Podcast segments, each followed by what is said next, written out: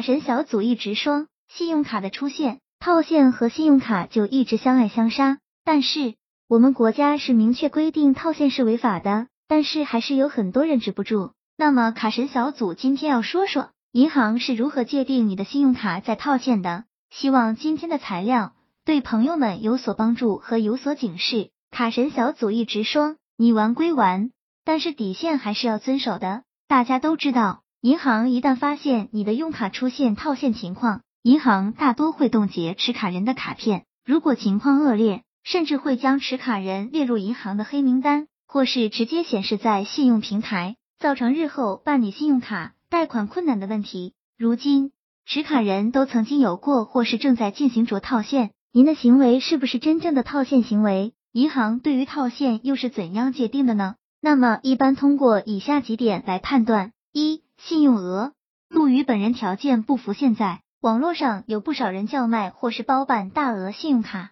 动辄就是五万元以上的额度，甚至还有人出售三十万元额度的黑金信用卡供持卡人套现。所以，银行判定套现的一个重要标志就是信用卡信用额度较高，通常有几万元万。用业内人士的话说，套起来也比较有激情。其实，随着国家的风控加紧。大额信用卡已经是被国家严格控制的，很多十万元以上的白金卡都是要去银行柜台面签。什么叫面签？就是有一个摄像头连接到银行的终端，记录你的人像人脸，方便后期进行系统识别。所以一般大额卡没有银行面签，且银行又没什么存款的，就成了银行第一时间打击的对象。二、大额消费多用来套现的信用卡，几乎月月都有大额消费。而且普遍占总额度的百分之九十以上，其中最重要的一个特点就是经常出现较大的整数金额，如两万、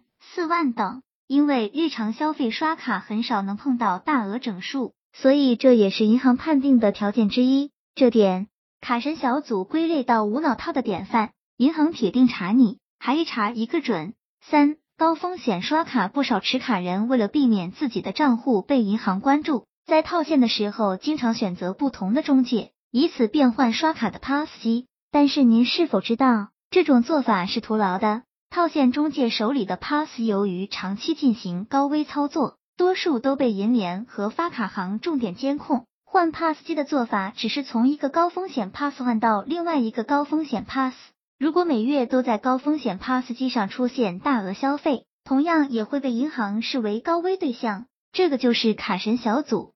一直说的所谓的座机 pass，这类 pass 基本是挂靠在部分地区收单公司下面。不但这类座机被银行纳入了侦测系统，你的卡刷过后，恭喜你，你也被纳入一段时间的侦测系统。如果屏蔽自己进入银行的侦测系统，其实真的很简单。四额度迅速用完，如果持卡人每月可以全额还款，但在还款后的二三天内就立即用完所有信用额度。或者是在还款后几分钟内就在同一 POS 机上刷光所有额度，这样也是一种容易被银行定义为套现的行为。从持卡人角度来讲，除非经济实力非常强大，否则普通用户经常有数万的大额消费大的可能性是非常小的。其次，长期每月刷到信用额度分文不剩的信用卡账户，也很容易被银行关注。加之该卡高风险 POS 消费记录，这样的账户。